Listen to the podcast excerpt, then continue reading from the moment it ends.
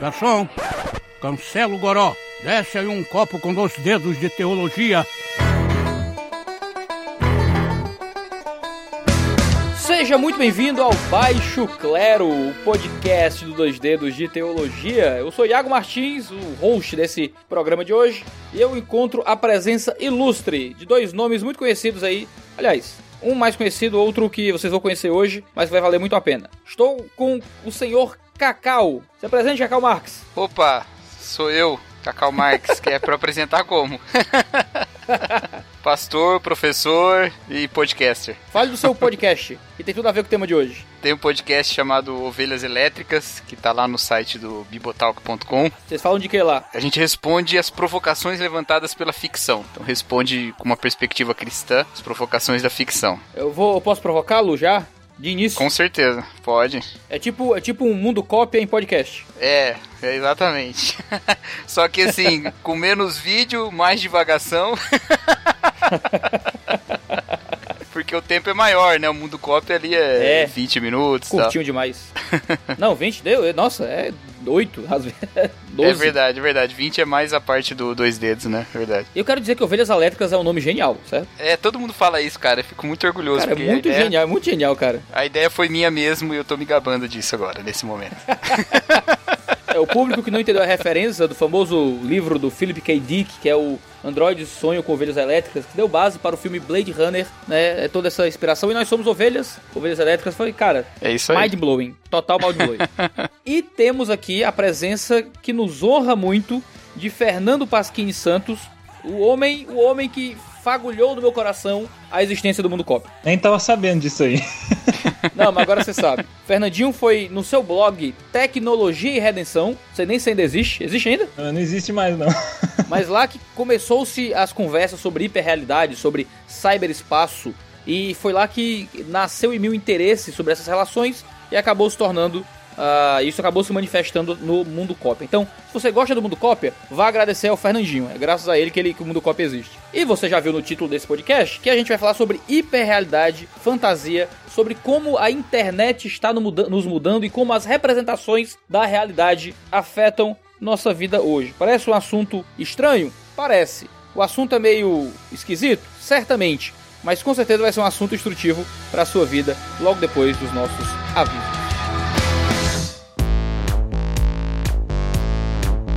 Você pode estar achando estranho e se perguntando: nossa, mas já passou um mês para aparecer outro podcast? E a resposta é não, porque agora o Baixo Clero, o podcast do 2 Dedos de Teologia, é quinzenal. A cada 15 dias a gente tem um podcast novo aqui, tanto no YouTube quanto no Spotify ou no seu agregador de podcasts favorito. E o motivo é porque vocês têm se engajado nos produtos que a gente tem desenvolvido aqui no 2 Dedos de Teologia. Por mais que a gente forneça muito conteúdo gratuito, três vídeos por semana, agora dois podcasts por mês, nós temos desenvolvido outros conteúdos que geram renda para o canal, como o nosso curso de teologia, o Teologia Descomplicada, que é um treinamento 100% digital de iniciação à teologia, onde você pode me ter como professor e ser adicionado a esse mundo do estudo teológico. Nós temos o Review, o clube de assinatura literário do 2 Dedos de Teologia, onde, dependendo do plano, você pode pagar até 50 e poucos reais e receber todo mês na sua casa, com frete grátis, lançamentos teológicos. Ou mesmo ser nosso patrão, um dos financiadores do canal, que faz parte do nosso grupo no Telegram. Através de 5, 10, 15 reais por mês são doados para esse ministério. Recursos que têm voltado em cada vez mais conteúdo gratuito para você aqui no Dois Dedos de Teologia. Então nos apoie como você puder, como patrão, como aluno ou como associado da Box e nos permita levar o evangelho ao maior número de pessoas possível aqui no YouTube.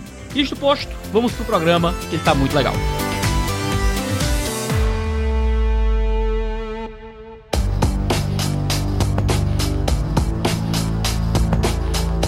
Doutor Fernando, você tem um, um ampla gama de estudos acadêmicos, né, na sua vida aí. Você, você é formado em que mesmo? É doutor em que mesmo? Dá aula de que mesmo? Então, Iago, eu sou professor de engenharia biomédica é, na, Universidade Federal de Uberlândia. E, mas sou formado em engenharia de computação, né? Fiz o doutorado na engenharia elétrica, e aí fomos trabalhando esses temas. Aí chegamos nesse, nessa questão da, da era da simulação, né? Nós estamos vivendo mais tempo em, vamos dizer, em simulações da realidade, né? Muito se fala hoje dessa ideia do real e virtual, né? Então a gente fica preso naquele mundo virtual da internet, que acho que a gente vai falar um pouco disso hoje. E nessas gamas aí de, de estudo, a gente chegou nessa questão do, do termo virtual, né? Que hoje é mais aplicado às tecnologias computacionais, mas tem uma longa história uh, e definições em dicionários que apontam como aquilo que é a essência, mas não atualmente.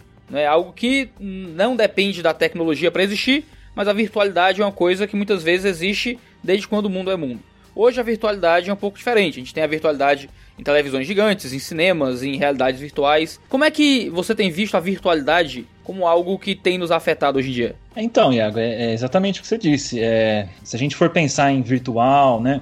Mesmo essa palavra de simular, né?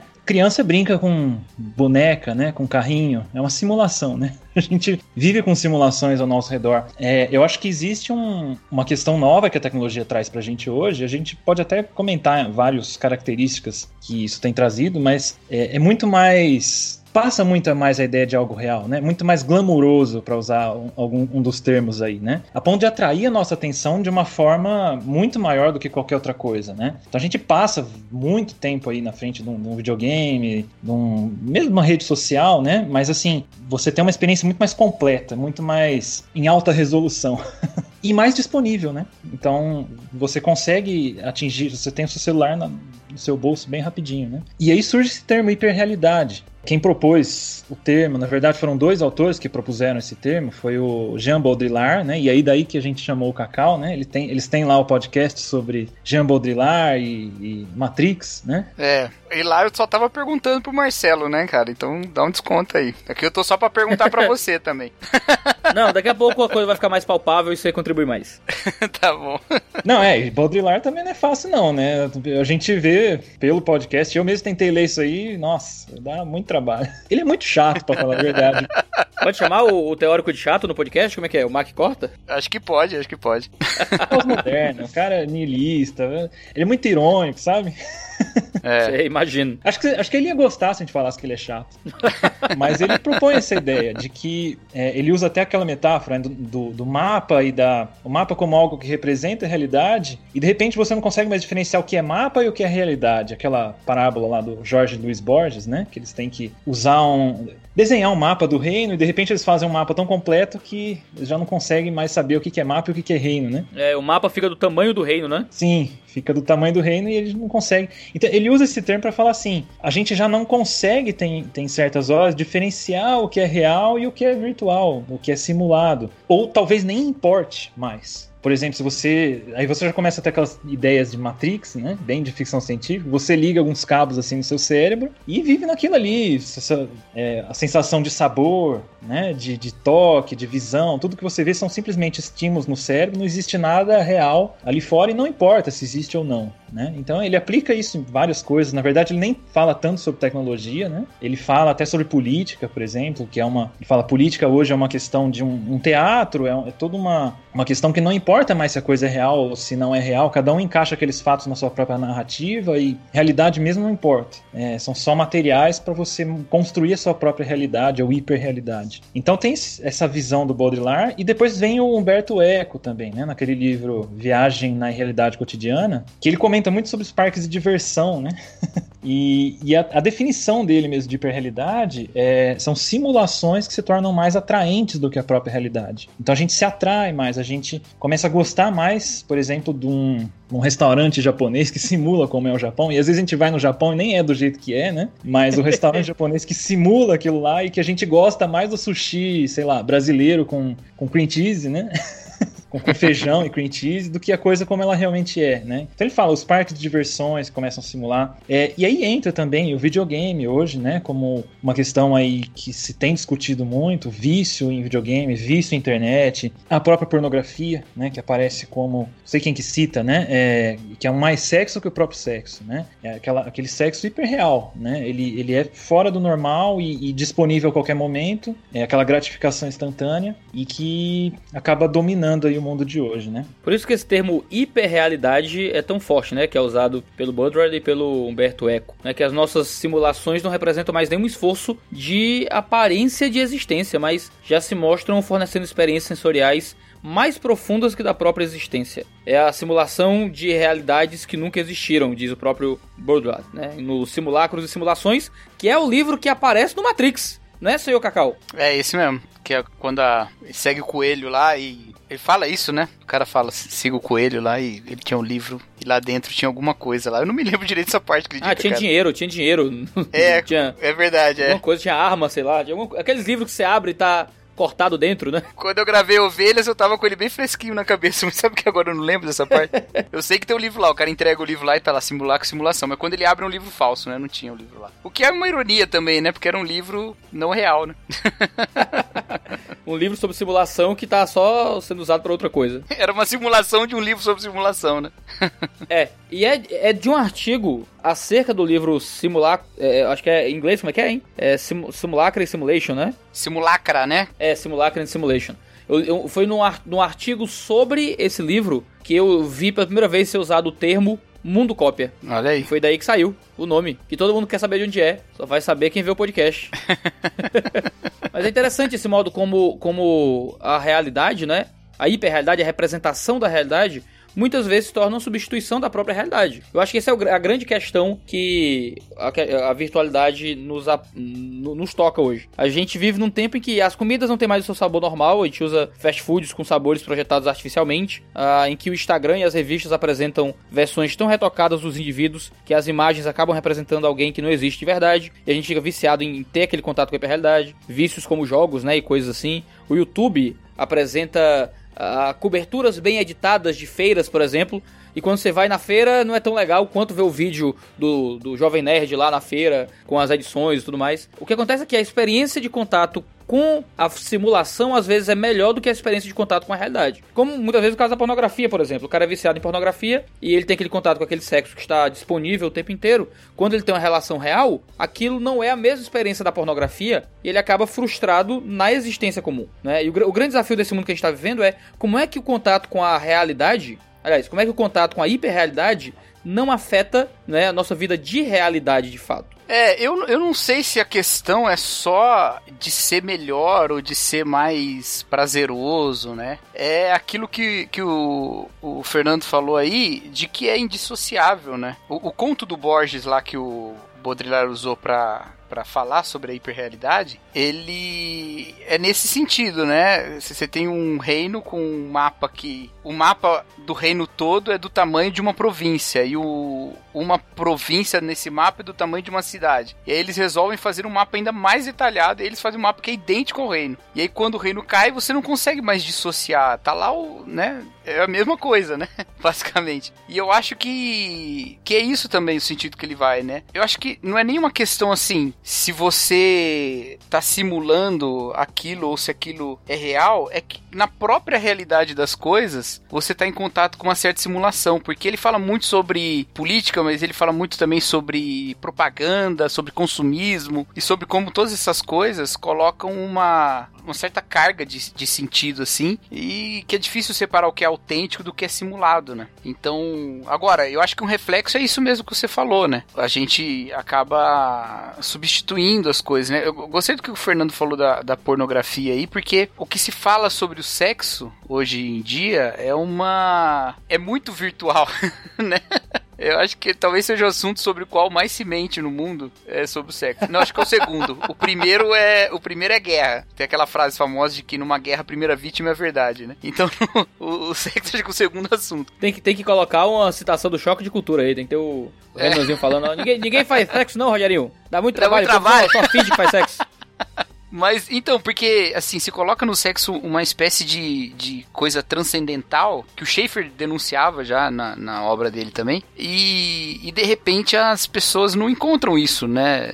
E passam a acreditar que o sexo como mera, mera expressão de intimidade, amor, mera, mera ação constituinte de uma relação que inclui outras coisas e não só o sexo, é pouco. E, e acho que isso desemboca assim na pornografia, desemboca em você ver as pessoas é, imaginando experiências sexuais que vão além das possibilidades. É, é, é o que eu senti. Eu não assisti o Mundo Cópia sobre esse assunto, desculpa, Iago. Mas o, a questão do. Perdoa não. Stri Striking Vipers lá do Black Mirror. É Striking Vipers, né? Aquele episódio dos caras que transam no videogame, né? Então, essa ideia de que não deve ter uma dimensão sexual que vai além da, das limitações do nosso próprio corpo e que seja ainda mais prazeroso, ainda mais transcendental. Eu acho que tem esse negócio, sabe? Que, que acaba ocupando muito por causa disso. Então, assim, essas questões que a gente coloca de simulação, né? Mais evidentes, assim, no dia a dia, do que a gente enxerga através das telas, de simular estarmos em algum lugar quando a gente não tá, quando, como por exemplo o restaurante japonês ou coisa do tipo, são alguns aspectos, é, é não todos, daquilo que ele denuncia dessa realidade é, é, ficcional que a gente acaba inserido se a gente não tiver um olhar mais crítico assim. Então, é até interessante que até ia citar outro autor, né? É, demorou para falar dele, é o Albert Borgman, né? Ele trabalha também sobre hiperrealidade num livro dele que chama, deixa eu lembrar, Crossing the Postmodern Divide, né? São, são dois livros, na verdade, Crossing the Postmodern Divide e o Holding on to Reality. Então ele fala sobre essa ideia da simulação, ele, ele até define alguns tipos de hiperrealidade, dá um tratamento assim. Mas um, um, detalhe que ele chama bastante atenção é a descontinuidade da hiperrealidade. Uhum. Então esse termo descontinuidade, o que, que é isso? É, por exemplo, no caso da pornografia, eu não tenho um relacionamento com aquela experiência, né, com aquela pessoa que eu estou vendo na tela. Então, assim, eu acesso a qualquer hora, em qualquer lugar. Então, outra característica que ele diz também é a disponibilidade. Muito se fala, né, que antigamente você tinha que ir na banca, né, para comprar um, uma revista é, de pornografia ou tinha que ir na locadora. Hoje em dia tá no, no, bolso, né? Então é uma coisa muito disponível e uma coisa muito descontínua, porque em um momento você tá ali, outro momento você tá ali. É, e aí acaba que até distorce a nossa visão sobre sexualidade também nesse sentido. Porque o sexo, ele, ele é contínuo, né? Na, na, visão cristã, ele tem essa continuidade dentro de um casamento, dentro de um relacionamento conjugal. E, e a hiperrealidade traz essa descontinuidade. Mas também em vários outros aspectos, não só a sexualidade. É, o jogo também traz um pouco essa descontinuidade, né? De repente eu tô, né,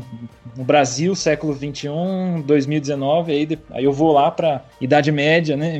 1500 e pouco, que não é necessariamente ruim, eu acho que a gente pode até comentar isso depois, mas ele traz essa descontinuidade. E a outra coisa, terceiro, né? Então ele fala descontinuidade, disponibilidade e o, o desengajamento. Né? Então são coisas muito fáceis de fazer. Ele dá muito exemplo, por exemplo, de um aquecedor e uma lareira. Então, antigamente, para você conseguir calor, você tinha que cortar é, lenha, colocar, acender. Era um trabalho que durava muito mais tempo, muito mais esforço. Você tinha que gastar suor naquilo. Hoje em dia você só aperta o botãozinho e consegue. É, então a hiperrealidade ela traz essa, esse desengajamento, que também não é ruim, mas também pode trazer alguns problemas, né? Assim, ele até coloca aqui, até para citar uma frase dele, né, que ele fala que o mundo virtual ele é falho em providenciar atividades e bênçãos que exigem das pessoas paciência e vigor. Né? Então a gente perde a paciência. Né? Então ele fala: o seu glamour desconectado e insubstancial provoca desorientação e distração, que são precariamente situadas entre o ressentimento mal-humorado e o esforço hiperativo.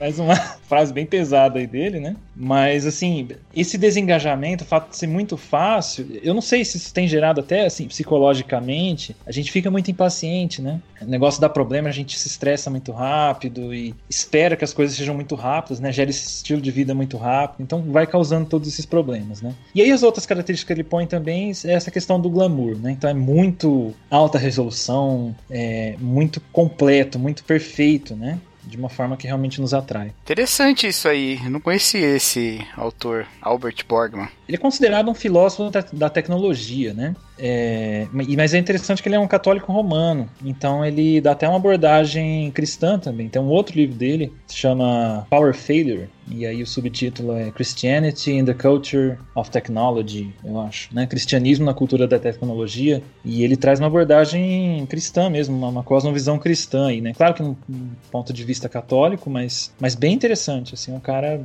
muito bom para discutir esses temas. Eu acho muito legal porque discutir isso é discutir muito da nossa vida hoje, né? E os efeitos uh, disso na, na, na, realidade. Porque todos nós vivemos constantemente lidando com esse tipo de coisa, com elementos de desengajamento, de glamour, de, uh, de hiperrealidade. E a gente vive num tempo que tem fome de realidade. Esse tipo de coisa afeta a gente de tal forma que a gente fica querendo cada vez mais a vida em si, né? A vida real. Porque a, a gente percebeu que o contato com a vida a partir das lentes da simulação, acabam prejudicando a gente. Eu lembro muito do filme A Origem, por exemplo. Eu quero até fazer um mundo cópia sobre isso, não fiz ainda. Mas você tem o filme A Origem. Eu vou dar spoiler do A Origem aqui. Belo filme, hein? Pode, já, já pode, já pode dar spoiler de Origem, já que é filme antigo. Mas, sei É. lá, A Origem. No final o cara gira o totem, certo? Que vai dizer se ele tá na realidade ou não tá, se ele tá com os filhos dele de verdade ou não tá. Aí quando vai ver o filme, pum, acaba e você não sabe se ele tá na realidade ou não. O que, o que é que o Nolan tá querendo dizer pra gente? O final do filme dá a entender que não importa se ele tá no sonho ou na realidade. Não importa. No final das contas, essa é uma informação que não é importante pra gente. Que a gente não precisa ter. O importante é que ele tá curtindo os filhos dele. Parece que a ideia é que se não existe. Se os filhos deles não. Se ele não está curtindo os filhos dele na realidade, mas só no sonho, tudo bem. Ele tá com os filhos dele. Ele alcançou o objetivo dele. Só que isso é absurdo, porque se ele não tá curtindo os filhos dele na realidade, os filhos dele estão lá jogados em algum lugar, sem pai, tá ligado? Ele tá num sonho, numa, numa fantasia. Existe um, um, um, um prejuízo para a vida comum quando nós nos contentamos com as satisfações da vida imaginária. Eu lembro muito do episódio The Big Bang Theory, quando a Penny não consegue uma promoção, eu acho, ou algo parecido, e ela fica viciada, viciada em jogos online. E alguém diz, não, é porque agora... Ah, é. Você lembra disso? Muito bom esse episódio. Alguém, alguém diz, acho que é o Leonard, que ah, agora ela tá feliz com pequenas conquistas e pequenos prazeres, ela ganha um level a mais, isso a satisfaz, né? Porque o cara pode ter negócios lucrativos no GTA V online, enquanto a vida financeira dele vai à míngua, né? Uma jovem pode manter sua cozinha bem arrumada e os móveis em lugares harmônicos no The Sims, enquanto o quarto acumula lixo. O pai de família pode ter seus filhos cada vez mais dista- distantes, com relacionamentos familiares cada vez mais superficiais, enquanto monta equipes cada vez mais entrosadas no PlayStation. Você adentra no mundo de fantasia que te devolve uma experiência de realidade que às vezes é mais rápida, mais breve, mais desengajada do que a experiência real. Na pornografia eu aperto um botão, eu tenho acesso a toda uma quitanda de mulheres para todos os gostos de várias idades, né, como canta a canção, e depois eu aperto o botão de novo e acabou. Enquanto o meu casamento tem uma vida sexual que não representa ah, o ideal de forma nenhuma. Então a gente é transformado por isso, as nossas expectativas são transformadas, por exemplo. Eu lembro de outro episódio do Big Bang Theory em que o Howard é um cara mó estranho. E tem a Bernadette, que é uma moça muito bonita, que se apaixona por ele. E ele não quer a Bernadette. E quando a Penny pergunta pra ele, ele diz: Não, tava esperando alguém melhor, né? Alguém diferente. Diferente como? Assim, uma. uma quando aquela mulher que fez Transformers? Megan Fox. É, não, uma Megan Fox, né? Aí você pergunta, como é que tá a cabeça de um cara, né, pra ele achar que o padrão de mulher que ele vai alcançar é uma atriz de cinema, né? Por mais que venha alguém muito mais bonita do que ele pra ele. É porque o padrão de análise dele tá, tá, tá deturpado, as expectativas dele estão erradas. A realidade é um problema pra expectativa. Tudo aquilo que existe na ordem do concebido é superior àquilo que existe na or- na ordem do, do- do vivido. A fantasia sempre é maior do que a realidade. À medida que a gente vive com doses cavalares cada vez mais imersos em um mundo de, de ficção e de fantasia, de cinema, de cultura pop, de filme, de pornografia, de simulações, ah, quando a gente começa a ter contato com a realidade, a realidade não representa mais a coisa de fato. Antes disso, um exemplo. Você citou Black Mirror agora há pouco, né, Cacau? Você É. citou Striking Vipers. Tem o The Entire History of You, que é aquele do grão, Uhum. que você lembra qualquer coisa, né? Eu lembro muito. Esse aí eu não esqueço. É, ó a piada aí. Mas é, mas é via grão? Como é que é? Não é Viagrão? não, não. Mas tem uma, uma cena muito triste que eles estão. A cena começa com um ato ah, sexual intenso do casal. E quando sai daquele. Quando a câmera sai da primeira pessoa, eles estão tendo um ato sexual triste, assim, simples, sem grandes ah, ah, performances. Mas cada um vendo na própria tela um ato sexual ah, que é foi talvez uma grande memória de sexo pra eles. Isso lembra muito pessoas que têm que consumir pornografia pra poder se excitar no seu próprio casamento. Você tem a vida real sendo destruída pela imagem da fantasia, porque aquilo é mais glamuroso, brilha mais diante dos olhos e acaba destruindo a expectativa que a gente tem com a vida real. Até você falando, Iago, é, eu vejo assim, um- uma grande, talvez não seja uma grande parte, seja, ou o apelo mesmo que a gente tem de- nessa hiperrealidade, seja esse senso de liberdade, de você escolher e, e definir o que você quer, né? Nesse sentido, assim, a hiperrealidade é muito pós-moderna, no sentido de você construir o seu próprio ego, construir a sua própria história, porque a realidade mesmo, ela não, talvez não ofereça esse tipo de coisa, né? Você não, é, você acaba tendo que aceitar, por exemplo, o mundo como ele é, né?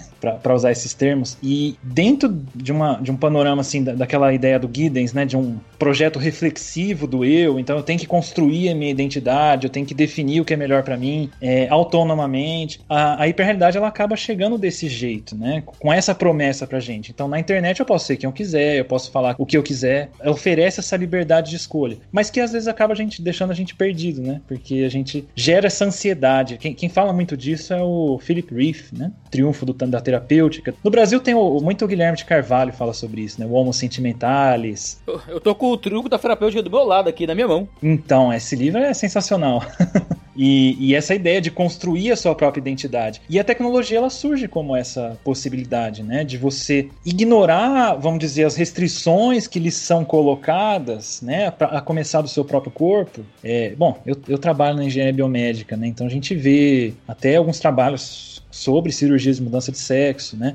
Mas tem essas discussões também sobre transhumanismo, sobre engenharia genética. Então a gente vê o homem querendo controlar o destino dele, né? Eu vou definir as coisas, não vou mais aceitar as coisas como elas são, e através da tecnologia eu vou definir o que é melhor para mim. E aí a realidade cai como uma luva aí, né? Eu falo assim que a engenharia genética, o transhumanismo, ele é a busca de um homem alternativo. A hiperrealidade é busca de uma realidade alternativa, né? Se eu não me adequo à realidade, ou eu, ou eu mudo eu mesmo, ou eu mudo a realidade. E nesse sentido, a gente pode situar até num desejo caído mesmo, né? Se a gente levar aí para teologia, é, é um desejo autônomo do homem não rejeitar a ordem criacional de Deus, né? rejeitar é, o que Deus deseja para ele, né? E falar, não, a partir de agora eu que defino o que é melhor para mim. Agora, se o paradigma do dispositivo já é uma coisa tão séria, de nós observarmos o mundo através de telas, imagina como não vai ser quando vivermos num contexto de transhumanismo, quando nós nos tornarmos os dispositivos por meio dos quais a gente observa a realidade. Ao invés de telas, mídias, tecnologias e coisas assim mediarem o nosso acesso ao mundo real, e se nós já formos biologicamente e de forma intracorpórea moldados para ver o mundo apenas de forma mediada. Isso é um desafio particularmente aterrador.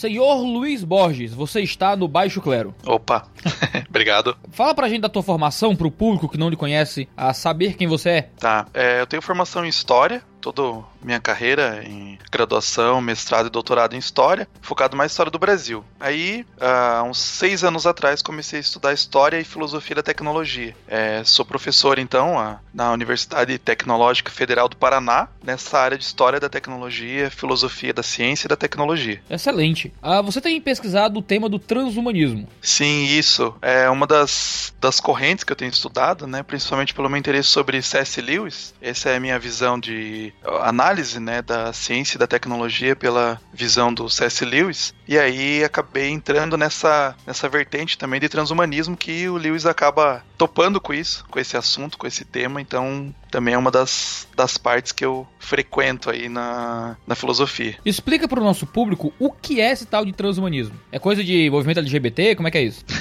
Não, é, foi um movimento que, come, que, um movimento que começou é, ali por volta da década de 1920, as, as primeiras ideias, é, exatamente na Inglaterra um lugar que surge muitas, muitas uh, ideias filosóficas né, e científicas ali, principalmente em torno de Oxford, começou a surgir esse debate. Então, esse termo mesmo, a palavra transhumanismo, ela só vai surgir em 1951, vai ser cunhada pelo Julian Huxley, o irmão do Aldous Huxley. Ele vai cunhar esse termo e a ideia era exatamente para uma busca de superação dos limites humanos. Né? Então, os seres humanos têm limites de, de idade, né, de vida, tem uma estimativa de vida, tem algumas limitações corpóreas, né, no, no corpo, nos, nos sentidos. Então, era essa busca de superar essas limitações. E quais seriam as vias para isso? Então seria exatamente a biologia, né? Porque no começo, na, aí para virada do século XX, a biologia está muito forte, principalmente com os experimentos, né? Que vão vai se tendo aí já desde o final do século XIX, né? Movimento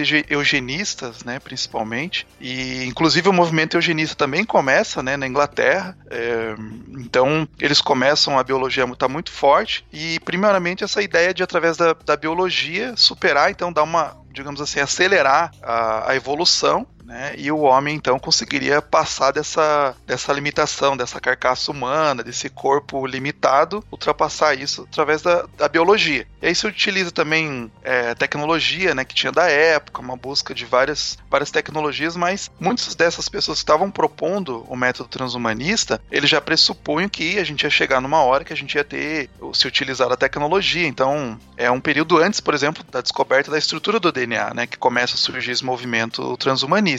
Mas com a descoberta do DNA, com o mapeamento do genoma humano e, e outras tecnologias, né, principalmente da informação, né, da, da computação utilizando na biologia, foi se cada vez apressando mais né, essas ideias e colocando mais a ideia de que a gente ia poder usar a tecnologia para ir, num primeiro momento, substituindo algumas partes do corpo humano. Né? Então, por exemplo, um, o olho, né? Você colocar um olho biônico, é, os órgãos indo substituindo né, os órgãos que a gente tem por órgãos mecânicos, né, eletrônicos, que seriam melhores né, do que os naturais, de acordo com as ideias desses dos transhumanistas. Né? Isso parece coisa de filme de ficção científica, né? Tanto que, né, um dos, dos primeiros aí, talvez romances, né, o Admirável Mundo Novo, é exatamente escrita pelo irmão, né, do Julian Huxley, o Aldous Huxley. Todos eles estavam envolvidos na, na biologia, né? Os dois aí, os dois Huxleys, eles são netos do Thomas Huxley, que era considerado o bulldog de, de Darwin, já no século XIX, né? Então, ele defendia com muito com muita força, assim, né, a, as ideias do Darwin. Então essas ideias estavam muito presentes aí. Então o, o Aldous Huxley, quando ele escreveu esse livro Admirável Mundo Novo, né, ele colocou essas ideias que eram aí, estavam permeando entre esses transhumanistas. Então ele colocou aí essas ideias no livro dele. E é interessante que realmente muitas dessas ideias que aparecem nas ficções científicas, o próprio C.S. Lewis, né, ele escreve lá a trilogia cósmica e ele coloca muito dessas ideias que esses primeiros defensores do, dos métodos transhumanistas eles estavam propondo em textos acadêmicos, né? E daí esses autores aí de ficção científica emprestam essas temáticas e colocam em suas obras ficcionais, né? E hoje em dia esse tipo de movimento ainda existe com alguma expressão filosófica? Ele tem ficado bastante forte ultimamente. É, você tem vários vários defensores. Acho que um dos mais famosos e conhecidos é o Harari, Yuval Noah Harari. Tem aquele livro livro Homo Deus. Né? Ele é um grande defensor. Ele fala a, a única maneira de o homem conseguir permanecer a sua existência é exatamente se tornar, né? Esse evoluir o próximo passo do Homo sapiens, né? Seria evoluir então usando todos esses esses mecanismos da biologia, né? Dessa biologia moderna que está dando grandes passos. Então a gente pensa hoje em dia, né? Com a clonagem, com o CRISP, né? Que é edição genética. Então tá ganhando muita força ultimamente. Ainda no Brasil é um pouco desconhecido desconhecido, né, esse termo transhumanismo, mas lá fora é bastante famoso. Tem muitos defensores, muitos autores, né, falando sobre isso. É uma coisa assim que tá bem na pauta do dia, né? Mas aqui no Brasil ainda tá chegando, né? Ainda tá aparecendo, dando os primeiros, os primeiros passos, né? Como uma filosofia, é, uma filosofia mesmo, né? Uma corrente filosófica. Mas lá fora é muito forte, né? Defensores mesmo falando, não, é a única maneira, né, de a gente sobreviver. A gente, por exemplo, tem inteligência artificial. Então, logo a inteligência artificial vai ultrapassar a, a inteligência humana. Então, qual é a maneira de a gente é, não desaparecer, da raça humana não desaparecer? É se juntar, né, a essa, essa inteligência. Então, você tem vários aí, inclusive tem filmes que popularizam isso, né? Tem aquele filme Transcendência, inclusive, né, esse, esse termo, né, transcendental, né, ultrapassar os limites. Aquele filme, esse filme Transcendência, que tem o Johnny Depp, né, como ator principal, exatamente ele fa faz isso, né, essa, coloca essas discussões de uma forma mais popular né? Que é a ideia, então, de que a gente consegue baixar nossa mente, é, digamos assim, um dos últimos passos na evolução, né? Você baixa sua mente para um computador e aí você consegue sobreviver indefinidamente, né? Na rede. Luiz, quais são, então, os desafios disso para uma boa filosofia da tecnologia e para uma ética cristã da tecnologia? Quando surgiu esse, esse movimento, né? Começou a surgir os primeiros esboços lá na década de 1920, autores, né? Como o C.S. Lewis, o próprio Tolkien, Tolkien pensaram sobre, escreveram sobre isso. O Michael Polanyi, né, que foi um, um filósofo da ciência, ele tinha né, toda a sua formação em química, depois ele migrou para a filosofia da ciência, da tecnologia. Eles já estavam pensando naquela época, né, algumas, algumas dificuldades, algumas visões que tinha. Por exemplo, essa ideia, né, de que o corpo era uma coisa ruim, né, que é uma coisa bem comum para os transhumanistas, né. O corpo é uma coisa que a gente tem que se livrar porque ele é uma coisa limitadora, né. Ela está segurando a mente humana presa aí e limitando bastante. Então, tem que sair disso, né? Então,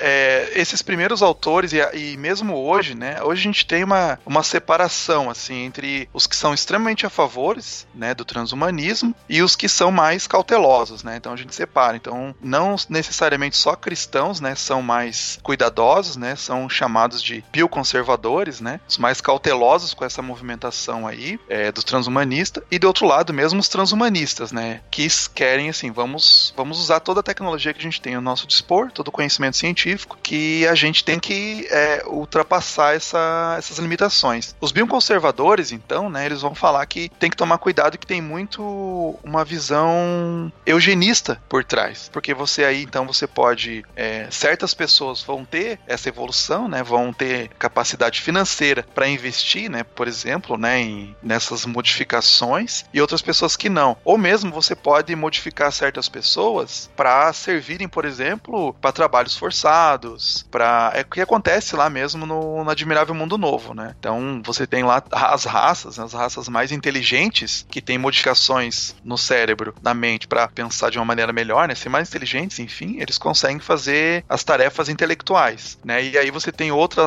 raça lá que são os mais mais fortes, feito, né, é, modificados geneticamente para ter uma massa muscular mais forte, eles são destinados a trabalhos forçados. Então muitos cristãos vão dizer que isso retira totalmente a liberdade, né, de escolha, de opção que você vai definir certas pessoas já, né, colocar aquelas pessoas que não, às vezes pessoas que não têm condições de escolher, não têm condições de, por exemplo, investir para ter uma modificação do jeito que elas querem, né? E aí você vai acabar criando, por exemplo, um apartheid genético, um apartheid transhumanista, onde você tem pessoas modificadas digamos assim, a elite, né? E outro lado onde você tem pessoas que não têm essa modificação, né? Então você pode excluí-las. E fora uma série de questões, né? Essa separação, essa mesmo a limitação do ser humano de não saber o que ele está fazendo, o que vai causar, né? A própria modificação que ele fizer. Então, digamos que eu faço uma edição genética, né? Para os seres humanos de chegarem à noite, por exemplo, né? Uma mudança. Então, eu faço uma modificação lá, agora os seres humanos conseguem enxergar à noite, né? Alguns seres humanos que forem modificados. Só que você não sabe o que isso pode causar é, no longo prazo. Né? A gente sabe já desde o começo da clonagem, por exemplo, né? Foi lá a primeira ovelha, a ovelha Dolly, né? Foi clonado. É, e logo depois viram que ela sofria de envelhecimento precoce. Então a gente não sabe as consequências que isso pode trazer, né? Então o Lewis já falava lá no Abolição do Homem, né? Com esse tom, né? De que é, essa modificação, essa busca do homem de controlar a natureza, na verdade, né? Vai acabar levando a uma abolição do homem. Desde o início,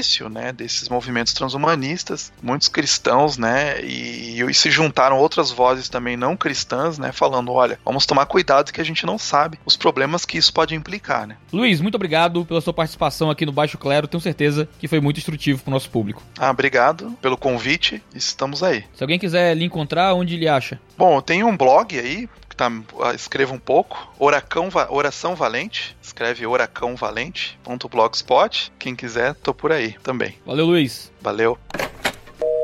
Eu acho até, enquanto o Iago tava falando, eu tava pensando nisso e depois você acabou colocando. Acho que acaba sendo um, desdobramento meio que natural de um pensamento mais existencialista, né? É um eterno vir a ser, né? Então, essa, isso que eu construo para mim tem essa. é mais importante do que a realidade em si, né? Se é que existe essa realidade em si, dentro desse ponto de vista do existencialismo ou da ou mesmo do, do pós-estruturalismo aí, né? Para nós, não. Para nós, obviamente, existe uma realidade em si e tudo mais, mas nessa perspectiva acaba sendo um pensamento que vai. O importante é é tá ok, tá em paz, tá bem consigo mesmo, tá bem na, nas circunstâncias aí e chega onde a gente chega. E que eu acho que também é, é um pouco é, ignorar a nossa ignorância sobre o que é bom, né? é meio redundante, mas é verdade, né? A gente passar por cima, a gente não sabe o caminho. A gente não sabe um caminho bom para adotar pelos nossos próprios conhecimentos, né? Por isso que acho que a Bíblia manda a gente não estribar no próprio conhecimento, né? Então, não, tem, não tinha como terminar bem assim. Ou não tem como terminar bem se não for num sentido mais profundo, né? É, uma coisa que eu digo muito, né? Eu falo sobre essa questão de aceitar a realidade, aceitar as coisas como são, mas não, isso não é fácil também, né? Porque é, a gente vive num mundo caído. Então, só que a gente tem esperança, né? É uma coisa que eu costumo falar bastante é, em, algumas aulas que eu dou, né? Que com a esperança cristã que a gente tem alguma, vamos dizer, alguma base para poder enfrentar a realidade. Porque, de fato, você vai para a realidade, você vai encontrar, sei lá, vulnerabilidade corporalidade, é, feiura, né? Então, assim, eu, eu falo isso também porque eu gosto muito de jogar, né? E eu, eu me impressiono demais com as, as paisagens que você faz nos jogos, é, esses jogos de exploração, assim. Caramba, The Last of Us foi uma experiência quatro ocidental para mim. Então, essa, essa experiência estética que eles trazem, e de repente você sai daquilo e você olha aquela parede toda pichada, na varanda de casa, assim, na, na sacada de casa a gente já olha tudo pichado, aquela bagunça, que é o mundo de hoje, né? Então, assim, não dá vontade mesmo de, de enfrentar o mundo de hoje, a gente tem pecado, tem fraqueza, tem queda, tem doença, tem tristeza indo lá, né? Mas, bom, a gente tem essa esperança de, de ressurreição, né? De, de um novo céu, uma nova terra. A gente tem essa, essa possibilidade de enfrentar, né? Começar do próprio fato da encarnação, né? Que é a afirmação da realidade para o cristão, né? É Deus não jogar fora essa realidade que Ele mesmo criou, né? E, e afirmar ela. Isso quem fala muito isso é o Oliver O'Donovan, né? É um autor aí muito citado em ética cristã. É aquele livro Resurrection and Moral Order. É, ele fala que a ressurreição ela é a afirmação da realidade, a afirmação uhum. da corporalidade humana, né? Porque, por exemplo, hiperrealidade você não tem a experiência do corpo, né? Eu tô aqui ficando gordo, sedentário, trabalhando, me divertindo é atrás de uma tela. É, fazer o quê? Né? Aí faz fisioterapia, faz essas coisas. Mas assim, na ressurreição você tem uma, uma reafirmação do corpo, a ressurreição do corpo. O corpo é uma coisa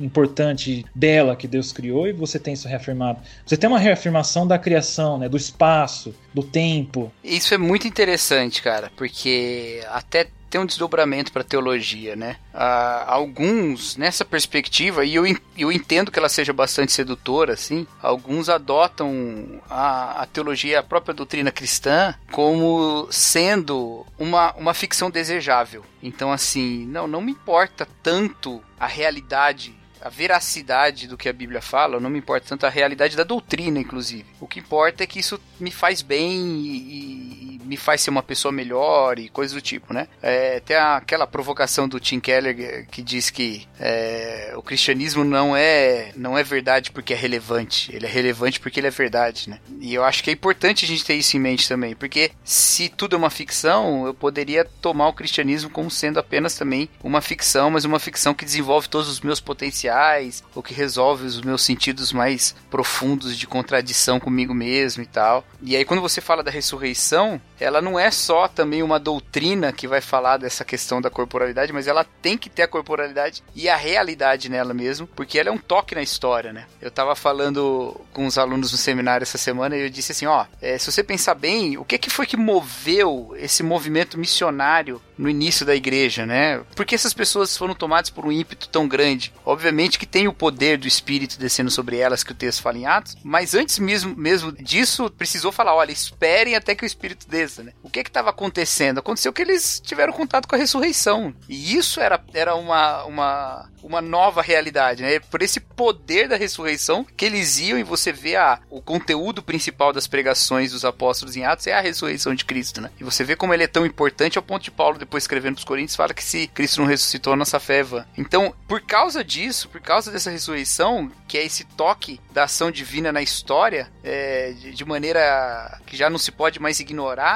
isso sustenta a realidade de tudo que é dito, né? Então isso fala, olha, o evangelho é verdade, não é uma ficção que você está adotando para sua vida para responder questões subjetivas, né? E isso acho que ajuda a gente a ter um parâmetro crítico para as ficções tantas que há no mundo, né? E assim, eu não sei o que você pensa, mas eu, eu não acho que a, a crítica da hiperrealidade, que essa, essa hipótese levantada, ela seja inútil ou que ela seja tipo um erro crasso. Na verdade, eu acho que ela é um desdobramento, ela, tem uma consequência óbvia de quem assume que não há transcendência, né? Não há transcendência, mas há consciência. Então o que, que essa consciência cria? Ela cria uma realidade, ela cria uma maneira de ler a vida e pronto. Mas quando a gente diz que há uma, uma transcendência, e não é uma mera transcendência também irracional, mas é uma transcendência que é o próprio Deus consciente e pessoal, a gente já fala que existe um, um parâmetro exterior a nós mesmos para julgar a realidade. Então não dá pra gente se contentar com uma ficção, né? É, talvez o, o, o Baudrillard diria que nós estamos caindo no erro que ele denuncia, ou que a gente tá sendo inocente demais, mas eu acho que ele é que tá sendo cínico demais.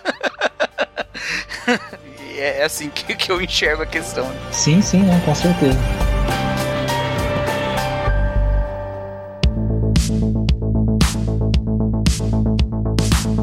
Mas gente, a, a culpa é da tecnologia? A culpa disso tudo é o fato de que existe videogame? É isso? Então a gente tem que parar de assistir filme, a gente tem que parar de ver internet, a gente tem que parar de ver pornografia? Isso é, acho que é bom parar, mas a gente tem que parar de ter contato com simulações? É isso que vai fazer nossa vida mais cristã? Então, Iago, é, eu, eu diria que um pouco é sim, viu? Da, da tecnologia, mas eu acho que, mas claro que não vai cair nessa questão de que a gente tem que parar completamente. É, quando eu digo que também é, é que eu quero aí a gente trabalha com filosofia da tecnologia, né? A gente vai dizer assim que de fato a, a própria presença da tecnologia ela já afeta muito as nossos desejos, os nossos, né? É, não sei, talvez se a pessoa tá tendo muito problema, te dar, parar um pouquinho por um tempo, talvez até seja bom, né? Então, eu acho primeiro que tecnologia é um termo muito amplo, né? Porque tem tecnologia de tudo, né? Você tem o liquidificador é tecnologia, né? Acho que a gente tá falando mais da tecnologia da informação e, e essas mídias, né? Eu não sou gamer, a não ser no celular. Eu estava até na hora do almoço jogando Lemmings, que é uma questão nostálgica para mim, e tem pro celular.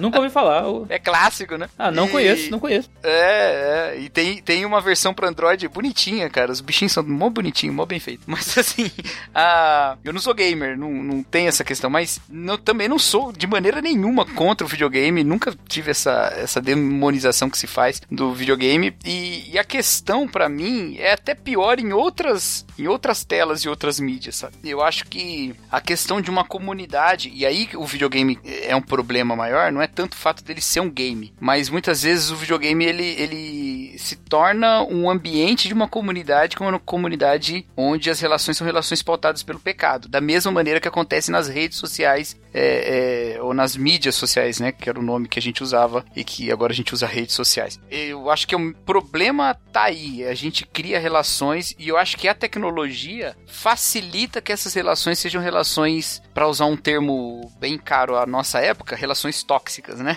relações que fazem mal, mas que numa leitura teológica, relações de pecado mesmo, relações babilônicas, eu diria, né? Pautadas pela Babel e não pela criação, pelo Éden, né? Porque primeiro que tem essa questão do distanciamento, né, que, que o Fernando falou, e a gente gosta muito de colocar nessa, nessa nesse ponto, né, do distanciamento, mas também tem o fato de que os perfis de internet, eles são monumentos ao nosso próprio ego, né? Eles são projeção daquilo que a gente considera o melhor que a gente pode revelar para os outros, né? As características que a gente quer tornar públicas, a gente coloca nos nossos perfis. A que a gente não quer, a gente não coloca, né? Você acha que você tá gordo, então você bota imagens lá do passado em que você tava magro e bota agora no presente só close, bem fechado na sua cara, que aí não aparece, né? O que não tem problema nenhum você fazer isso, a não ser que você se confunda e acredite que aquele lá é você. E você é muito mais do que o perfil que você revela para os outros, né? E nisso é um monumento ao nosso ego tão grande que a gente fica muito suscetível, né? A gente fica muito melindroso e, e é um barril de pólvora, né? É um barril de pólvora, é tóxico o tempo todo. A gente é, diminui o outro para se tornar maior. E isso acontece muito na comunidade gamer que eu já li a respeito, mas nunca participei é, desse tipo de, de, de, de relação muito agressiva, dessa relação, né, que ofende, que vai além. E acontece também nas redes sociais, acontece na, né, no Facebook, Twitter, Instagram e tudo mais. Então, para mim, o problema não é a tecnologia em si. O problema é nós deixarmos que isso se torne uma coisa tão grande na nossa vida que a gente acaba é, se tornando uma questão de quase vida ou morte, ou confundindo a nossa identidade com essas identidades que são virtuais, vamos dizer assim, né? E isso é, é muito perigoso. E eu acho, e vou dizer mais ainda, eu sei que eu tô me alongando, mas vou me alongar mais um pouquinho. Tem uma questão que eu tenho pensado, rede, as redes sociais estão se tornando tanta realidade na nossa vida que nós estamos substituindo também a, a fé ou as práticas religiosas por essas práticas de redes sociais. É, olha só, o John Piper fala que a função da rede social é provar que a gente não deixou de orar por falta de tempo, né? Eu acho que não é nem só uma questão de substituição de tempo, é uma substituição de função também. Quantos e quantos tweets nossos não seriam melhores se fossem orações a Deus, ao invés da gente lançar no Twitter, né? Então a gente reclama no Twitter às vezes e não e não pede a Deus por aquilo que a gente está reclamando. Por por que isso? Porque eu acho que as redes sociais acabam se tornando uma espécie de alvo das nossas reivindicações para que exerça justiça, uma justiça que a gente não clama a Deus. Então a gente quer que haja um, um, uma vergonha pública, a gente quer que haja um engajamento contra alguma coisa que a gente acha errada, a gente quer clamar as pessoas para se adequarem aos nossos códigos morais nas redes sociais e a gente não coloca isso diante de Deus, a gente não deixa com que as nossas vertentes de tristeza, pessimismo é, sejam canalizadas na oração, sabe? Porque a gente substituiu, a gente bota, a gente tá clamando que caia fogo na cabeça desse samaritano, sabe? E acontece, né? Porque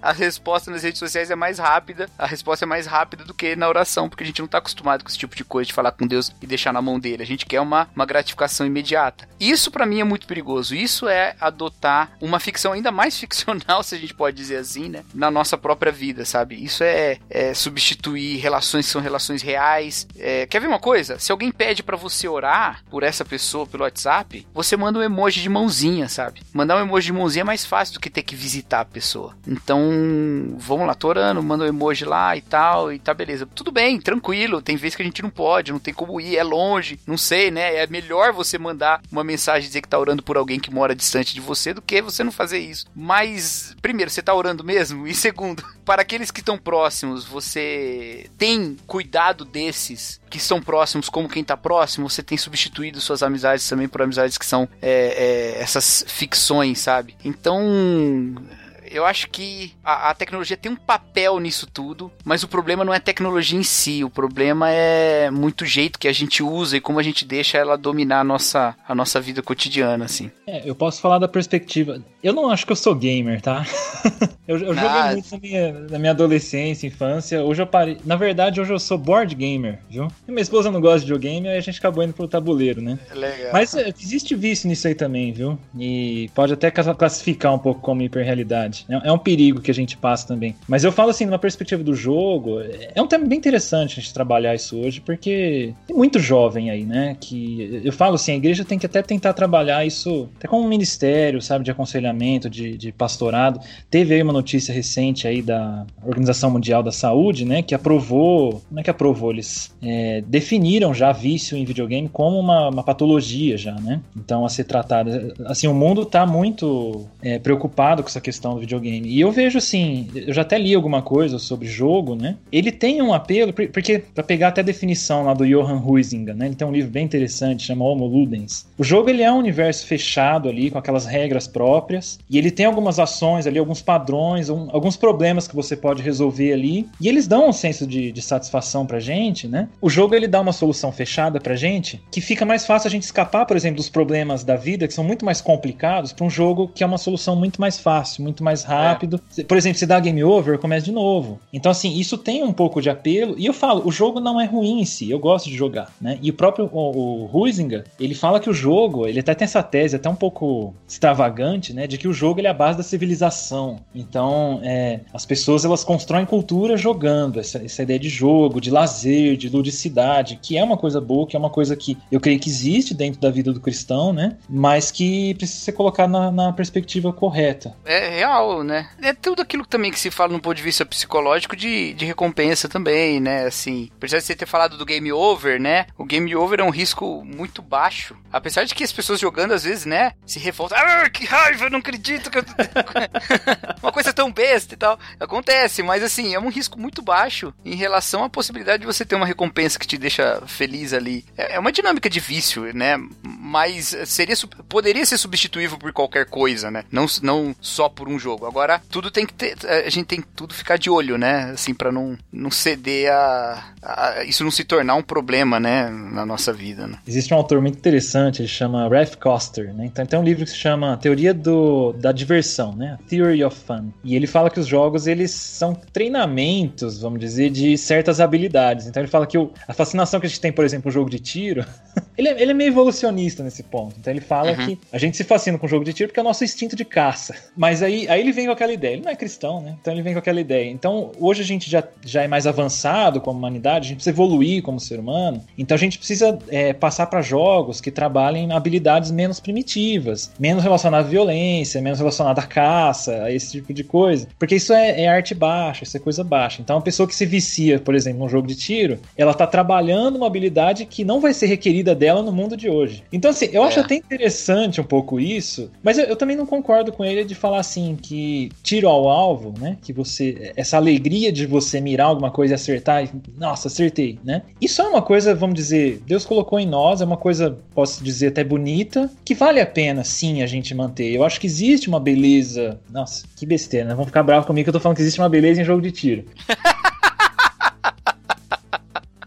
Eu estou de acordo. Né? Existe essa glória, essa- acertei, consegui. Que eu acho que não precisa ser jogada fora. Mas de fato, às vezes a gente passa mais tempo apren- aprendendo a acertar as coisas no alvo, trabalhando habilidades que não vão, não vão servir pra gente. Eu acho que é muito uma questão da gente saber equilibrar trabalho e lazer. Entra naquela nessa discussão clássica já até na- na- no meio cristão, né? É, você ter um horário mesmo pro, pro seu trabalho, horário pro, la, pro lazer e saber colocar isso numa perspectiva clara. Não que isso seja fácil. É complicado, assim, mas, mas a, é- isso que você falou da, da beleza no jogo, acho que tem, tem algo de arte também nisso, né? Tem outros aspectos também, né? Você vê, só pra gente falar da, do Tolkien, né? O Tolkien tem uma teoria da fantasia. Então, ele fala que a fantasia ela traz recuperação. Então, você entra num mundo virtual, simulado, imaginado, e você vê coisas que você não vê normalmente, mas Pra quê? Pra quando você voltar pro mundo real, você ter uma visão mais dizer, enriquecida das coisas. Eu falo, eu, eu não tenho medo de falar isso. Eu gosto às vezes de olhar a nuvem, porque elas me lembram das paisagens dos jogos de RPG que eu jogava no PlayStation.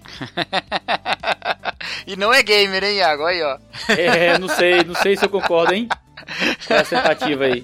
Mas assim, toda essa fantasia, toda, vamos dizer, essa hiperrealidade, né? Ela me trouxe uma certa sensibilidade estética e artística que eu consigo trazer para o mundo real e, e olhar isso com mais clareza. O Tolkien ele fala: precisamos encontrar o centauro e o dragão e depois contemplar os carneiros e cães e olhar um certo encanto diante disso, né? Eu acho que isso é muito, muito interessante pra gente pensar que às vezes até seria bom pra gente um pouco de virtualidade.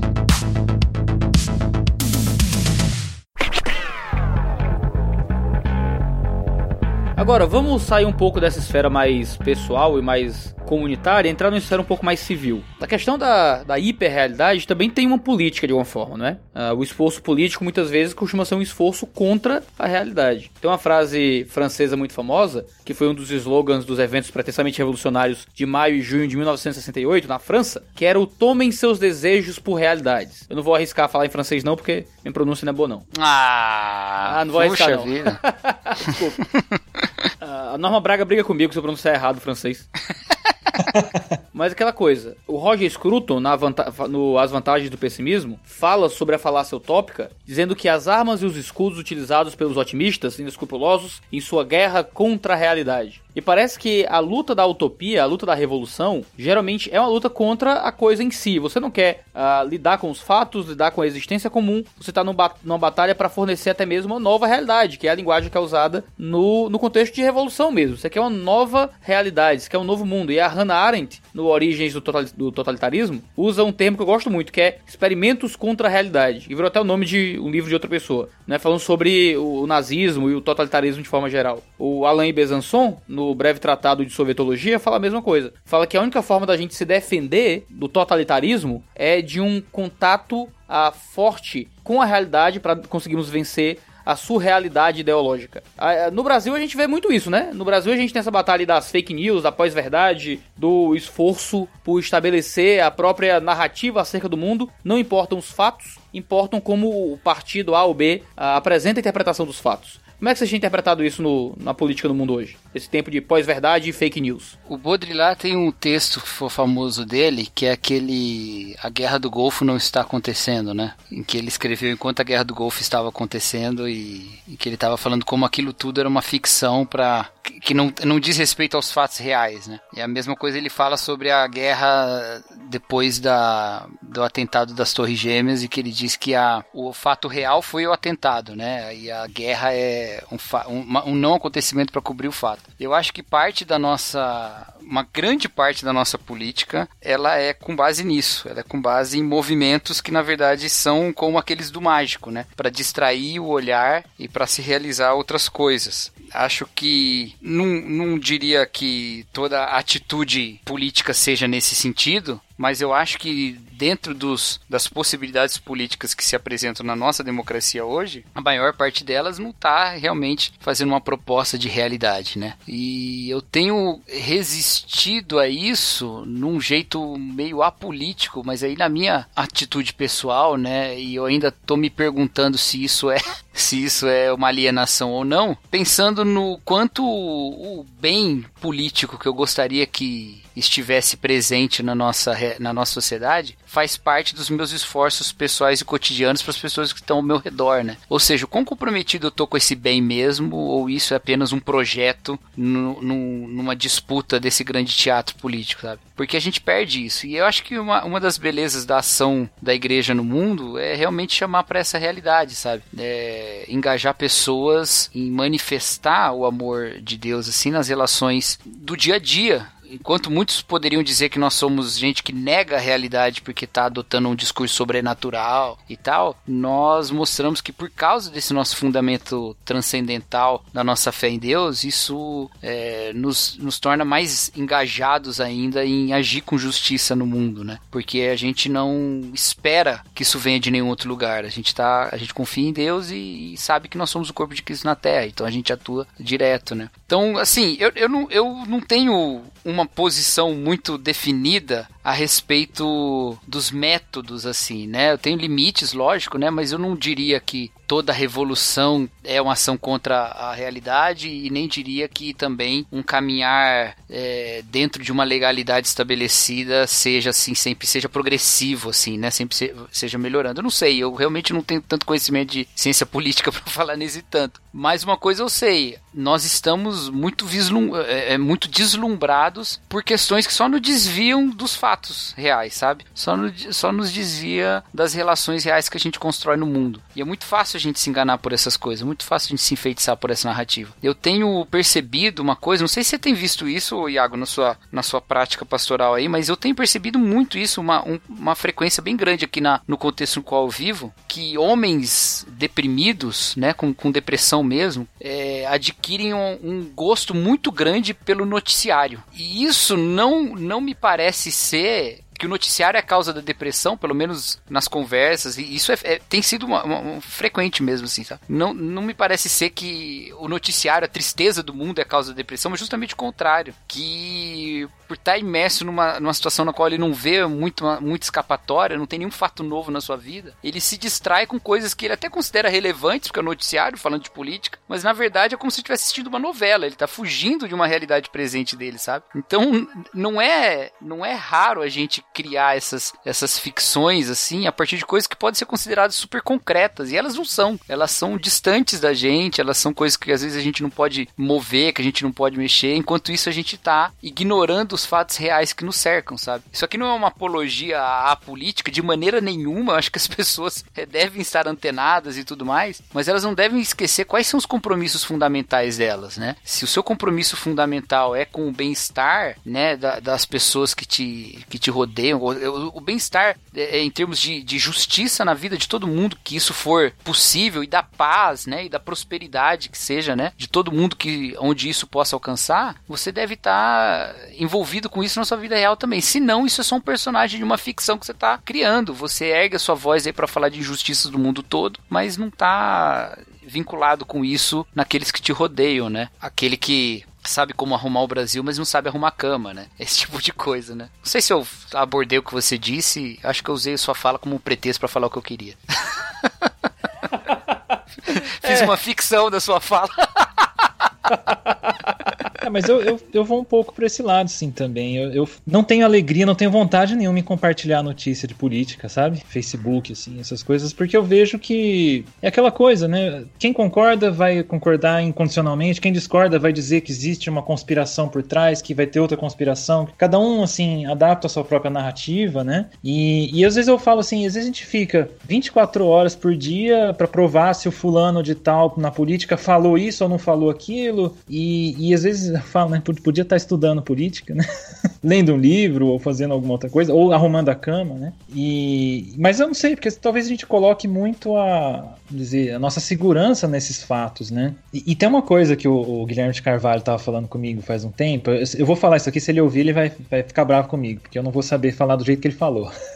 Mas é assim, é, às vezes a gente se aproxima muito das pessoas hoje com essa visão política, sabe? Com essa visão que a gente pega nas redes sociais. E isso é um fato também que eu vejo que acontece muito. Quando você não tem uma rede social, não tinha, por exemplo, você ia conhecer alguém, você suspendia os certos julgamentos que você tinha. Você tinha aquela surpresa de querer conhecer alguma coisa além dessas categorias políticas, além de posicionamentos, além de, de, de algumas polêmicas que a gente encontra na internet, né? E dava para entrar em outros assuntos. Hoje em dia parece que que é, essa questão hiperreal, política, ela, ela acaba tomando todos os nossos relacionamentos, né? De uma forma é. que a gente ignora que existe outros aspectos na realidade, além desses que a gente fica olhando na hiperrealidade. É isso mesmo. Fica um joguinho, assim, uma coisa, uma, uma identidade que a gente veste, que a gente acrescenta à nossa vida para botar em disputas, né? E, assim, olha, de novo, eu não tô falando isso que é pra você abandonar suas convicções políticas de jeito nenhum, de nenhum.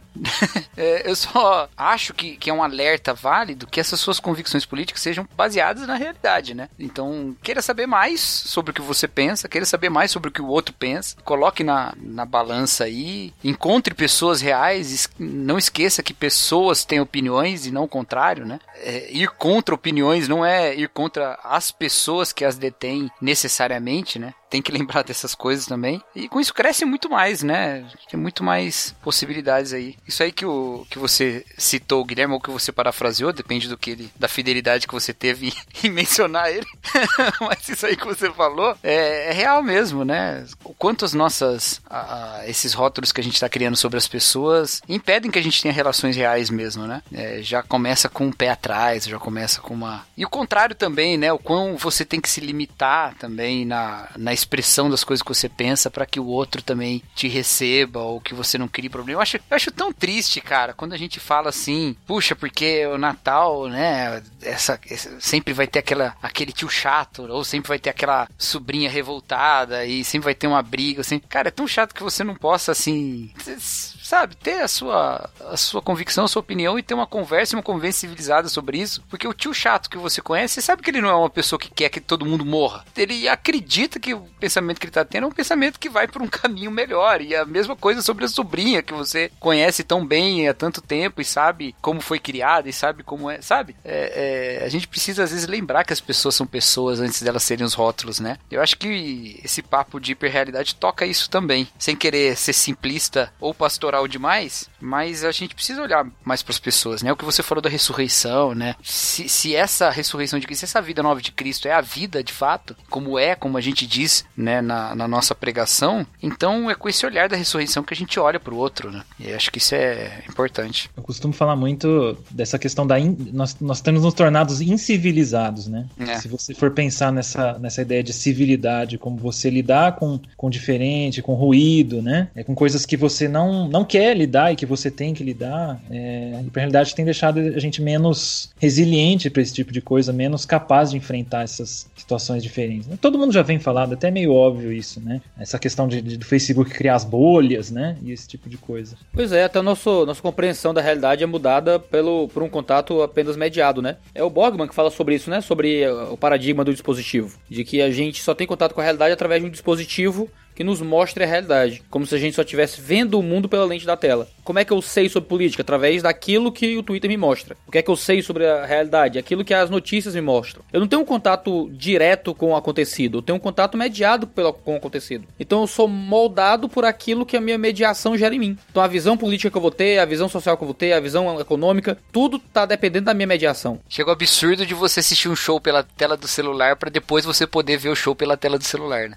É, você fica filmando o show ao invés de ver o show. É, eu, eu não acho problema a pessoa filmar o show. Eu acho que ela até pode, ela quer guardar aquilo pra ela. Mas ela filmar o show inteiro, cara. Pra quê? Pra depois ela assistir o show inteiro pelo celular. Pô, ver na TV que é mais jogo, que é melhor. É, não é? Uma transmissão Pô, assistir, da... assistir um jogo de futebol na TV é muito melhor do que no estádio. Você nem gosta de futebol, Iago. Ah, deve ser por isso que eu acho isso. Olha você fazendo uma ficção aí, ó. Eu não sei se vai sair um pouco do tema, mas eu penso até as tentativas que a gente tem de trazer a realidade de volta, né? Eu costumo falar muito da gourmetização da realidade, né? então, assim, o homem, a, a, pessoa ela percebe que ela tá lidando com coisas muito virtuais, com coisas. E aí ela cria, sei lá, caderninho Moleskine, né? frango caipira, é, né? É. Essa coisa é, gourmet, é, hipster, né? É, isso tem a ver com esse negócio do, do consumo que forma as nossas identidades, né? É bem isso aí. Tem um livro interessante chama é, A Vingança do, do Analógico, David Sachs, que ele tava falando, ele, ele tem exatamente esse ponto, que as pessoas já estão cansadas do mundo digital e elas estão buscando agora as coisas analógicas. Nós vamos atrás do vinil, né? Tem um capítulo sobre jogo de tabuleiro, né? E tá, existe esse movimento, né? Mas é interessante, eu li esse livro assim, a gente fica com aquela, aquela impressão de que tá, coisa de hipster, né? Coisa gourmet. Tem um texto interessante que fala também como as editoras bateram o Kindle, né? Sim. Porque o, o crescimento do Kindle estagnou, né? No, no onde ele tem mais mercado, inclusive, né? No Brasil parece que ele tá aparecendo mais, mas porque a gente tá atrasado, né? Na, no hemisfério norte parou, não se vende mais dispositivos e aqueles que tem compram e ou renovam, trocam o dispositivo, mas se não aumentou o mercado. E aí é isso, né? Valorizando o real. E tanto que as pessoas falam, né? Eu gosto do cheiro do papel. Nunca cheirou um livro na vida, né, cara? Até o Lucinho cheirou mais livro que você e mas Nossa. Mas aí que é, fala disso, né? Desse negócio do cheiro do livro novo, da coisa. E, e acho que e vai nesse mesmo caminho, né? É, eu percebo assim que é, uma coisa que ele fala muito no livro assim, ah, as pessoas estão dispostas a pagar mais caro para ter experiência real, sabe? E, pô, interessante, mas assim, então a gente vai chegar num mundo igual igual daquele da, da máquina do tempo, né? Do, do Wells. Você vai ter é, os mais pobres vão ficar com a hiperrealidade, com o virtual, e os mais ricos então vão ficar com a realidade, né? Então a gente começa a pensar nisso. Vivir uma realidade gourmet. Então, até na questão da comida mesmo. Você tem uma comida natural, um suco de verdade, né? Não, não o suco tang, né? De, de pozinho, mas os, ele sai mais caro. Então eu fico me pensando também onde a gente vai chegar com essa busca de voltar para a realidade, só como um bem de luxo. A realidade virou bem de luxo. Nossa, isso até no, na própria hiperrealidade, né? Você tentar simular algo que não é tão hiperreal assim. Tem aquele episódio do Black Mirror, esqueci é, o nome. Tava pensando nele agora, 25 o milhões de créditos lá, de méritos, é o segundo. É, 10 million merits. Então, assim, se eles são pobres, eles vivem naquele mundo fechadão, assim, né? O cara, ele consegue olhar a natureza lá fora, ele tem uma janela para as árvores quando ele ganha dinheiro. E ele fala quando ele pega aquela maçã dentro do, da maquininha, ele fala: a única coisa real que a gente tem aqui ainda vem coberto num plástico. Sim. E depois ele tá tomando um suco de laranja, né? Na, naquele final lá. Ele, tá, ele tem esse luxo, né? Eu costumo até falar que a gente deveria buscar uma inclusão analógica agora, né? Não só inclusão digital, mas trazer a realidade de volta, mas não como um bem de luxo só, né? Também é, trazer isso para uma questão aí de, não sei se entrar nesse termo, é justiça social, não sei se é bem isso. Cara, não, mas você tá falando, cara. É muito interessante isso, cara. Por exemplo, uma igreja que, sei lá, faz um almoço de domingo, sabe? Gostoso, um irmão que faz uma comida chama para almoçar em casa, no, almoço de domingo. É, isso traz a realidade para quem às vezes nem pode ter muito acesso a essa realidade, né? Eu falo, às vezes até assim, a gente vê, é, a pessoa ela fica viciada, mas às vezes é aquilo que ela tem, né? Eu ia, eu ia falar sobre uma pesquisa que eu vi no, no Brasil, sobre o crescimento da busca de vídeos pornográficos caseiros. Uh, uma moça chamada Mayumi Sato, que é gerente de marketing da maior rede social de sexo no Brasil, ela disse numa entrevista para o Globo que as pessoas estão atrás de relações reais e que as pessoas pessoas estavam cada vez mais procurando pornografia que fossem rústicas, simulando relações comuns e menos cinematográficas. Muitos materiais enviados pelos próprios usuários no site dela lá, que eu não vou dizer qual é, mas tem aqui na notícia. Aí o que acontece? As grandes produtoras estavam começando a investir em materiais pornográficos com estética amadora, para tentar alcançar as pessoas que estavam procurando não simplesmente o sexo mais brilhante possível, mas o sexo que parecesse o mais real possível. Justamente porque apresenta um problema psicológico daqueles que estão na, na busca pela, pela realidade. Se fosse uma ficção científica, a gente ia falar que é mentira, né, mano? ah, cara, mas é, é o nosso mundo.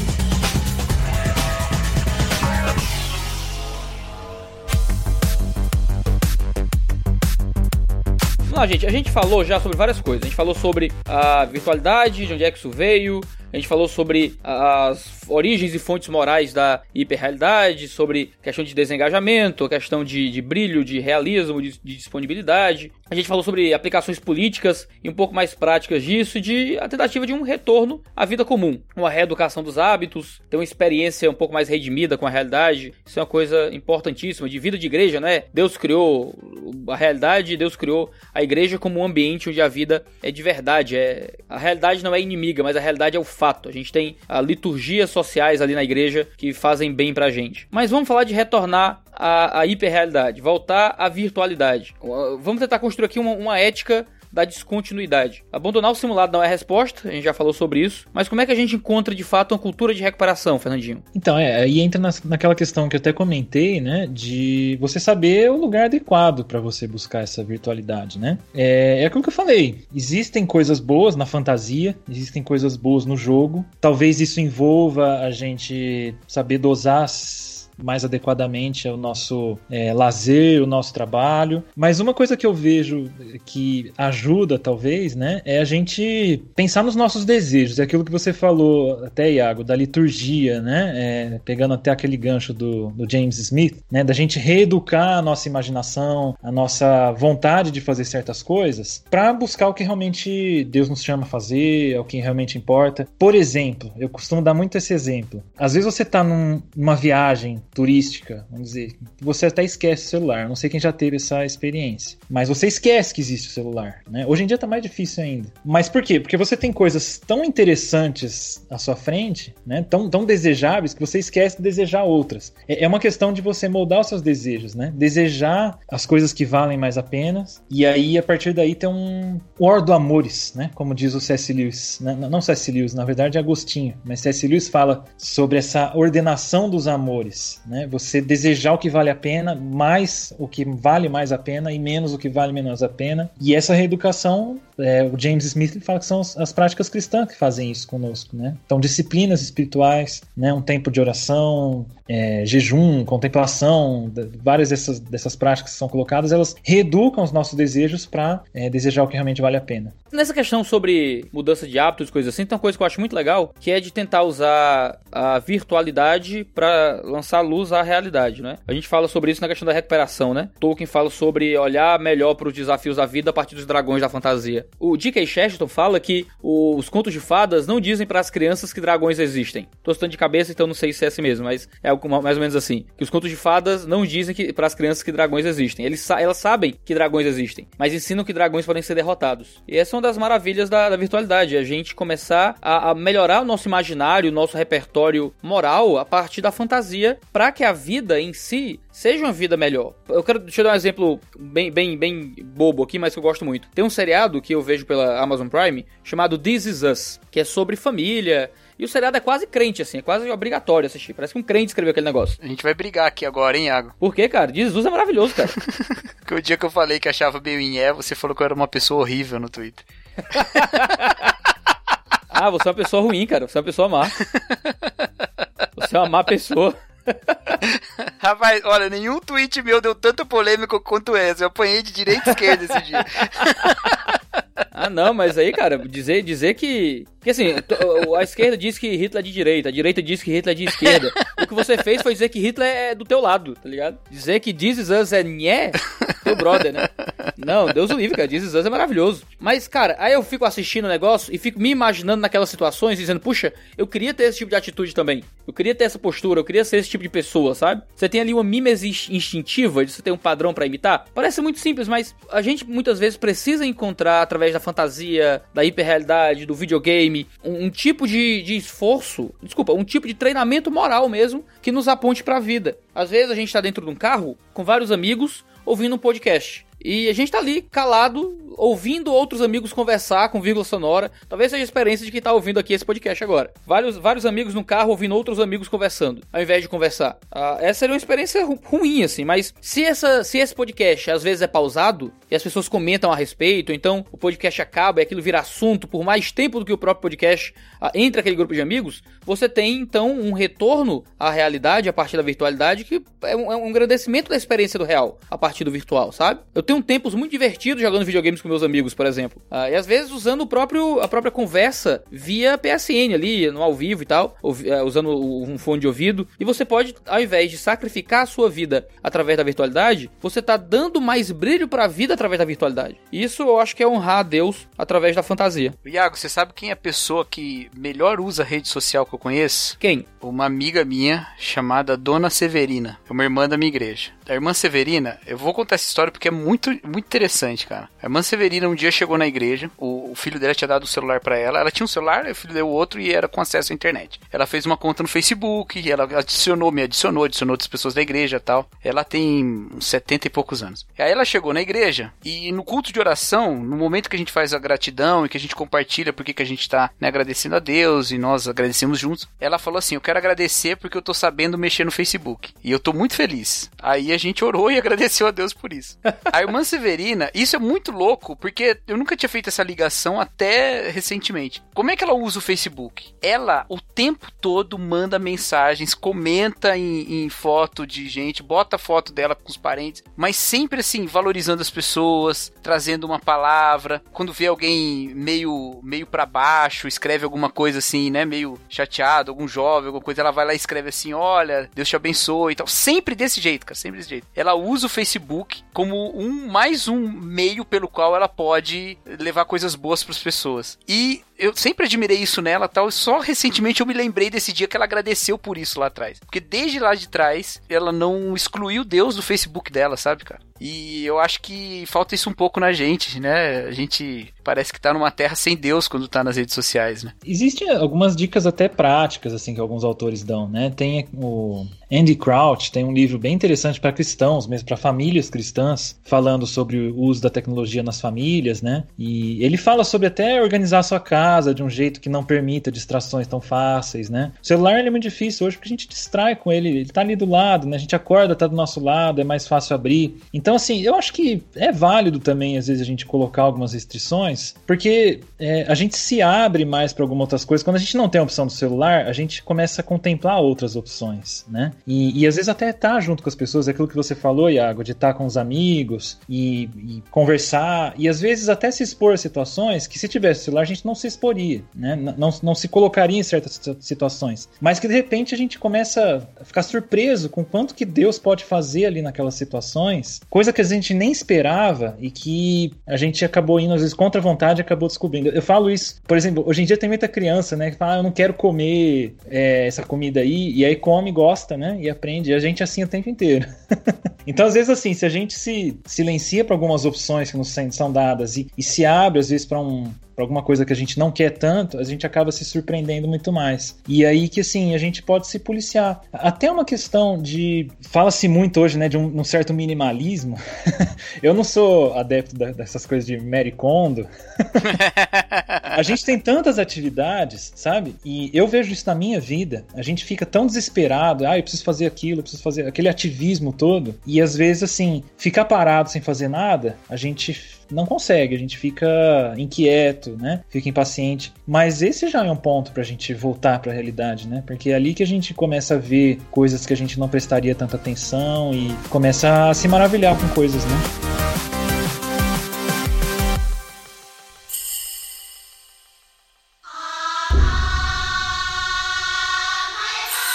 Gente, foi um tempo muito legal de papo com vocês aqui no Baixo Clero. Bom, é isso aí. Esse tema é muito complexo, né, Iago? A gente já vem conversando sobre isso faz um tempo e não existem soluções fáceis. Não, eu acho que a gente ainda arranha algumas dessas questões. Como eu falei, é, a gente poderia, como cristão, sabe, até trabalhar melhor isso com os jovens de hoje em dia, né? Fazer um ministério para jovens, trabalhar essa questão do vício, internet, o vício em videogame que tem atingido tanto. Então, ainda tem muito chão para a gente andar, tanto em questões teóricas como em práticas, mas a gente está aí, estamos à disposição para discutir e conversar sobre essas coisas. É, valeu, Iago, pelo convite, com tanta antecedência, assim, que eu pude me preparar bastante para estar tá presente aqui. É, os ouvintes saberem, ele mandou uma mensagem pra mim e falou: oh, Você tá disponível pra gravar um podcast agora? Eu falei: Cara, em 10 minutos eu tô chegando em casa e gravo. E deu, deu tempo. Eu, eu conectei em 10 minutos certinho, né? Com a gente é assim, rapaz. É, é assim. Não foi, você não foi o primeiro, não. O Bipo faz isso direto. Mas agradeço mesmo, assim, pela, por chamar e. Pô, um prazerzaço te conhecer, Fernando. Legal mesmo. Espero que tenha sido útil aí pro pessoal. Desculpa as divagações aí. Eu tenho dificuldade de seguir roteiros e. E no, no, o Iago, quando eu recomendei para ele para ouvir Ovelhas Elétricas, ele mandou mensagem e falou: Mano, vocês viajam muito, cara. Pô, falei em privado, cara, não conta isso pra, pras pessoas. Todo mundo que suspeita que eu sou babaca vai agora ter certeza que eu sou babaca. Não, foi, foi mó amoroso, foi mó carinhoso. Mas é, mas é muito legal mesmo. É bom a gente estar tá aqui bater esse papo e não é só virtualidade, não é, é, é, vida mesmo aqui que a gente está compartilhando. E não, não siga esse conselho do Iago. Não deixe que esse podcast vire a sua roda de amigos é Forever Alone, né? Nós não conseguimos interagir com você em tempo real. Leva isso para além e converse sobre essas coisas e vai ser muito bom. Até uma coisa que a gente fala, né, Iago? É, às vezes a gente foca muito nessa, nessas mídias cristãs, né? Também é uma forma de hiperrealidade. A gente focar em, em, grandes pregadores na internet, em podcasts e tal, e às vezes a gente não tem paciência com o irmãozinho aí do lado, né? Então é uma chance também, é, uma, é um convite que a gente faz para você interagir com, com as pessoas aí que estão do seu lado, né? É isso aí. Então é isso. Obrigado você que nos acompanhou até aqui e até o próximo episódio do Baixo Clero, o podcast do Dois Dedos de Teologia. Valeu!